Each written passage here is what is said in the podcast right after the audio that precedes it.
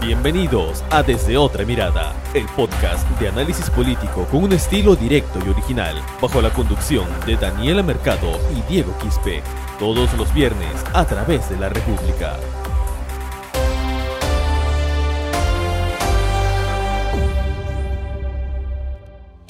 Hola, ¿qué tal? Bienvenidos a esta décima edición de su programa Desde Otra Mirada. Los saluda una vez más su amigo Diego Quispe Vamos a conversar, a comentarles, a detallarles lo que ha pasado en los últimos días en nuestro país con el golpe de Estado perpetuado el último lunes de parte del Congreso contra el hoy expresidente Martín Vizcarra, cómo ha sido la asunción al poder del señor Manuel Merino que hoy por hoy goza del le falta legitimidad para continuar en el cargo y que eso ha sido acompañado de multitudinarias protestas. Antes que todo, también quiero dar la bienvenida a nuestra compañera Daniela, que nos acompaña en una edición más en esta conducción para conversar sobre los detalles y el análisis político. ¿Qué tal, Daniela? Hola Diego, hola a todos los que nos están escuchando en este nuevo episodio de su podcast desde otra mirada. Y sí, bueno, en definitiva es en una semana cambió todo el panorama del país, ¿no? Estamos en circunstancias que no nos la esperábamos y esto refleja la preocupación de la población, porque ha salido a las calles, es innegable hablar de ese tema, ya que es una afectación directa a la democracia. No lo decimos nosotros, lo dicen los mismos ciudadanos en las calles e incluso entidades internacionales, como los países de la región. Esto es, afecta a la democracia porque esta democracia se supone es un sistema político que defiende la soberanía del pueblo, en el que el poder político debe ser del pueblo y para el pueblo, no para ciertos partidos políticos con intereses particulares. Y eh, al parecer es lo que está pasando hoy en día en nuestro país. Y bien, como lo mencionabas, Daniela, sí ha habido una afectación a la democracia. Y, esto se ha suscitado, como bien recordemos, el, el último lunes, cuando el Congreso de la República vacó al presidente, al expresidente Martín Vizcarra con 105 votos a favor. Fueron ocho agrupaciones políticas las que votaron a favor de la destitución del hoy exmandatario y vamos a mencionar los nombres, son el, FREPAP, Podemos Perú, eh, Somos Perú, eh, Unión por el Perú, Podemos Perú, Fuerza Popular, Alianza para el Progreso y Acción Popular. Son estas las ocho agrupaciones que aprobaron vacar a Martín Vizcarra. La única, la única bancada que se opuso en bloque fue el, Partido Morado. Así es, Diego. Ocho de nueve bancadas apoyaron esta vacancia. Claro está señalar que hubo 19 en contra y cuatro abstenciones, es decir, unos cuantos de ciertas bancadas eh, no respaldaron esta posición en bloque de, de las mismas, sino que tuvieron una posición contraria. Pero bueno, es necesario también mencionar que ni bien se, se puso esto, Martín Vizcarra en la noche del mismo lunes decidió salir de Palacio, ¿no? En una respuesta que tal vez ha sido cuestionada por la ciudadanía, el por qué el presidente, o en ese entonces ya vacado presidente, no decidió poner un recurso, interponer un recurso para que esta vacancia no continúe del todo, no se ejecute. Una medida cautelar, claro, el, trascendido era que el había todavía tiempo para que el Ejecutivo interponga una medida cautelar ante el Tribunal Constitucional y de esa forma paralizar el proceso de vacancia hasta que se resuelva la, demanda competencial.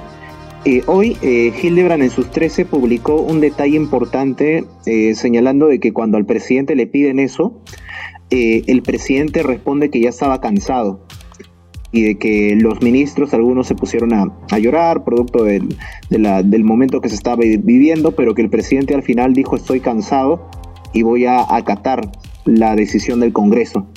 ¿No? Y eso explicaría por qué Vizcarra sale a los exteriores del Palacio y simplemente acepta la decisión, acepta el golpe de, parte de, las, de los aliados de Merino. Ese cansancio también lo mostró cuando llegó a su casa en San Isidro en la noche del mismo lunes, a la medianoche. Y, los reporteros le preguntaron, ¿no? Porque se le veía su rostro hinchado, como si hubiera llorado, ¿no? Y le preguntaron, ¿usted ha llorado? Y él lo que respondió, no, es un día cansado, hemos hecho muchas actividades, pero ese cansancio de, definitiva no solo fue por ese día, ¿no? Fue por todo este tiempo, dos años con ocho meses que gobernó, en el que confrontó con el Congreso, y bueno, que por esas actitudes también ha tenido cierta popularidad en la población.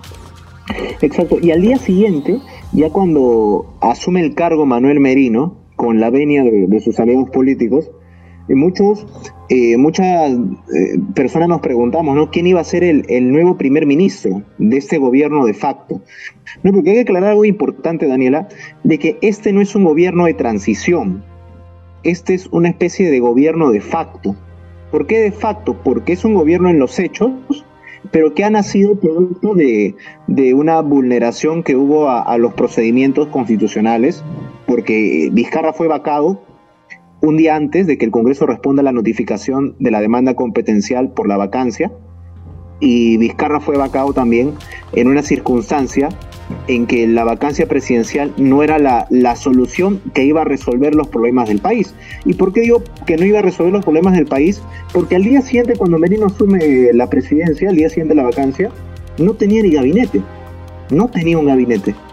Exacto. Este recién se constituyó dos días después, ¿no? Bueno, cabe señalar también que desde que el mismo lunes se procedió, se ejecutó con esta vacancia contra Vizcarra, la gente comenzó a protestar, salió a las calles. La misma que comenzó, se organizó más el mismo martes que Merino juramentó, ¿no? Que Merino juró ante como presidente de facto, mientras que en las calles los policías agredían a los ciudadanos que no estaban a favor de esto.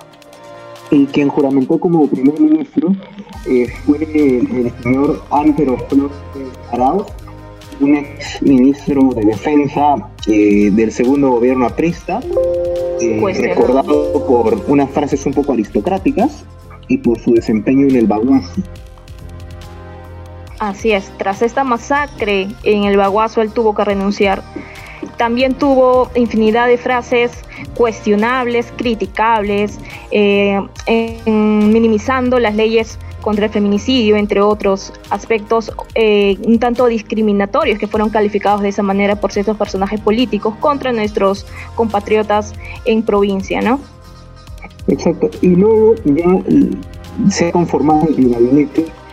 Hay este personajes, hay integrantes del gabinete están también en, el eh, cuestionados en el sentido de que no garantizan de que las reformas que ya se habían logrado hasta el momento tengan una continuidad. Primero, por ejemplo, está el señor Fernando de Alessio, ministro de Educación. Eh, muchos señalan de que de Alessio es prácticamente un, retroceso para las políticas educativas. Así es. Y aparte de este cuestionable antecedente de este ahora ministro de Educación, es que el mismo día que iba a juramentar comenzó a a acusar a los manifestantes que estas marchas eran organizadas por un grupo del Movadef, que estaba siendo incentivado por el grupo del Movadef. Algo que no es cierto, algo que él no puede comprobarlo porque no hay evidencia de eso, sino solamente es su posición, algo demasiado cuestionable ya que ahora es un ministro en este gobierno de facto. Exacto. ¿Qué, fue lo que dijo exactamente eh, de Alexio? dijo, esa marcha está organizada por el piensa en incendiar edificios y tú te prestas a eso, expresó eh, el ministro de, Educación, Fernando, de Alessio. Pero además, otro, otra ministra eh, que es un poco cuestionada es la ministra de Justicia, Delia Muñoz, ¿Por qué? Porque por, por las movidas que hay, que, que, quiere haber en la, en la, Procuraduría General de la República, justo en vísperas en que va a haber una audiencia por la demanda competencial el, miércoles 18. Así es, la ministra de Justicia comenzó su primer día en el cargo con ya una serie de cuestionamientos en referencia a esta posible vulneración a la autonomía en la Procuraduría que podemos analizarlo también eh, al final del de, este episodio del podcast, pero también dio otras, otros comentarios en el que mencionó que las manifestaciones de la población también eran incentivadas, que no creía en la espontaneidad de la ciudadanía y porque veía mucha propaganda en redes sociales. ¿Acaso la ministra no conoce cómo funcionan las redes sociales hoy en día? Que los mismos ciudadanos pueden tomar iniciativa de alguna protesta o manifestación. Ahora, un punto, y, un punto importantísimo. Ahora lo que estamos viviendo en el país, eh, si bien hay un, hay un, ha habido una semana de constantes movilizaciones y que por lo visto no van a parar, Daniela, van a continuar esas movilizaciones. Y esas movilizaciones están pidiendo dos cosas. Primero, la renuncia de Manuel Merino a la presidencia y segundo, eh, que haya una nueva mesa directiva en el Congreso. Claro, cabe señalar que estas protestas, y lo dicen los mismos usuarios en redes sociales que son que están activos a estas manifestaciones, estas marchas que se hacen no es a favor de Vizcarra, es contra Merido, es contra este procedimiento ilegal de llegar al poder. Y en contra también de ese gabinete liderado por Antero Flores Arauz, que ha mostrado no tener empatía con la ciudadanía y menos que todo esto suceda en medio de una pandemia que ha dado tantas muertes aquí en el país y tantos afectados. Claro, y lo, otro importante es que si bien hay un presidente de facto cuestionado, hay un gabinete que no está gozando tampoco de legitimidad por tener, eh, es un gabinete de tinte conservador, un poco más pegado a la derecha, pareciera de que al final no los mejores han querido eh, aceptar con, eh, integrar el gabinete de Merino y lo que ha pasado es que básicamente se ha recorrido a personajes que ya son de un recorrido político que, que, por, por, ende también es cuestionado, no solamente por Antero Flores, también es el señor Juan Cheput, ex es congresista oficialista eh, que ahora integra el, gabinete de Manuel Merino. Ayer hubo también movilizaciones, Daniela, y, y las movilizaciones han sido a nivel nacional han tenido gran aceptación. Se podría decir que no se veía una movilización así desde el año 2016, cuando previo a la segunda vuelta las personas salieron a las calles a, protestar porque no, no gane Keiko Fujimori las elecciones. Creo que desde ahí no se veía una movilización de, de esta envergadura en la que todas las regiones prácticamente se están sumando y que van a continuar. Van a continuar porque Merino todavía no sale a dar la cara, no sale a dar la cara a la prensa y porque también el gabinete de Merino no goza el voto de confianza del Congreso. Y tercero, porque el miércoles 18 va a haber la audiencia de la demanda competencial.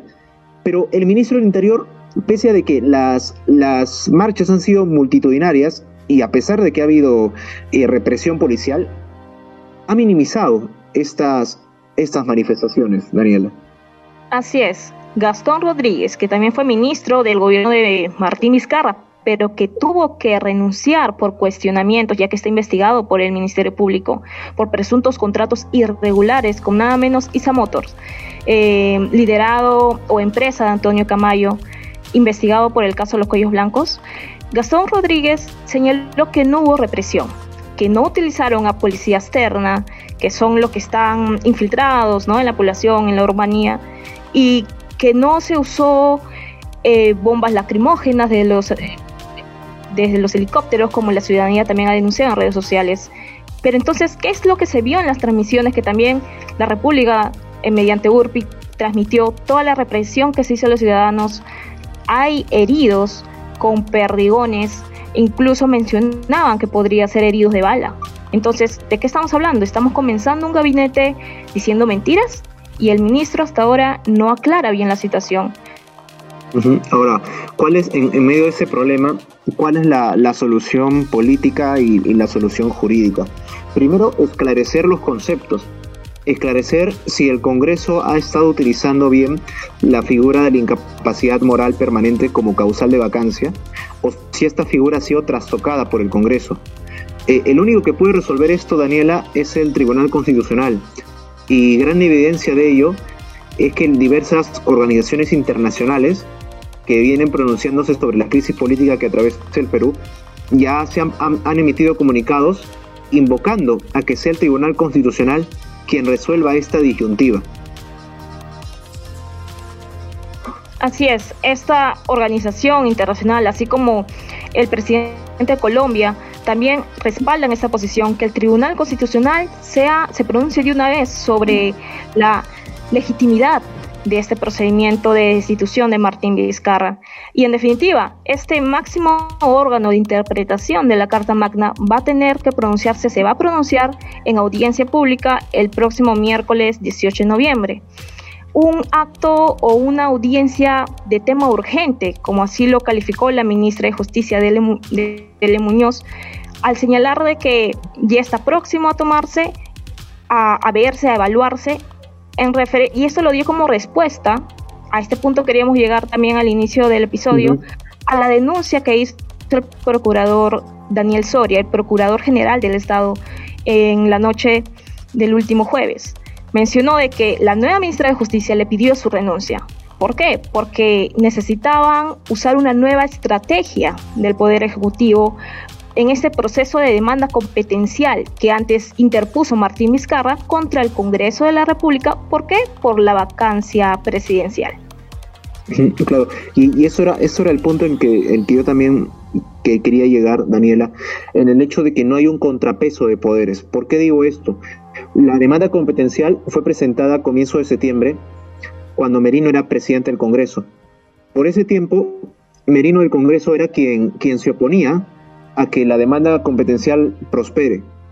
Eh, y ahora Merino, quien se oponía a la demanda competencial, es presidente de la República. Es decir, el miércoles 18, cuando va a haber la audiencia en la que se van se van a van a intercambiar argumentos las, las partes involucradas, que son el Poder Ejecutivo y el Poder Legislativo. Por el lado del Poder Legislativo, el Poder Legislativo que ahora le pertenece a Luis Valdés quiere que la demanda se declare infundada. Y por el lado del Ejecutivo, que ahora pertenece a Manuel Merino, eh, quieren que la demanda este, también no prospere, que se deje ahí y que además que se aplique la, la famosa sustracción de la materia. ¿Qué es la sustracción de la materia?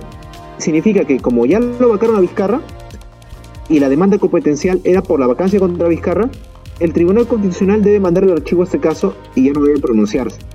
Lo cual no es así, porque lo que puede hacer el tribunal es definir en qué circunstancias se aplica o no la vacancia.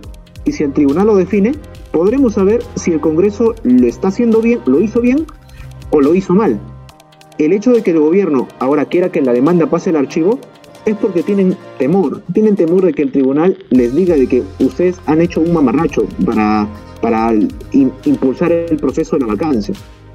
Exacto. Si el Tribunal Constitucional se pronuncia y delimita las interpretaciones que el Congreso pueda usar sobre la incapacidad moral permanente, significa que el Congreso no va a seguir haciendo lo que se le da la gana, como lo sigue haciendo hasta ahora respecto a esta causal de vacancia presidencial. Y ese es el temor del Congreso. Cabe mencionar que el procurador Soria ayer mencionó que la ministra de Justicia le señaló que quien sería su reemplazo es Catherine Ampuero, una ex asesora del, del ex congresista Víctor Andrés García Belaunde, también de Acción Popular. Y el principal temor de esta acción que ha minimizado ante los Flores Arauz es que afecta la autonomía de la Procuraduría y puede afectar todos los procesos como los de colaboración eficaz referido al caso Lavallato. Entonces, aquí vemos un peligro en la posición u orientación que está tomando el Poder Ejecutivo, algo a lo que la ciudadanía tiene que estar pendiente y fiscalizando.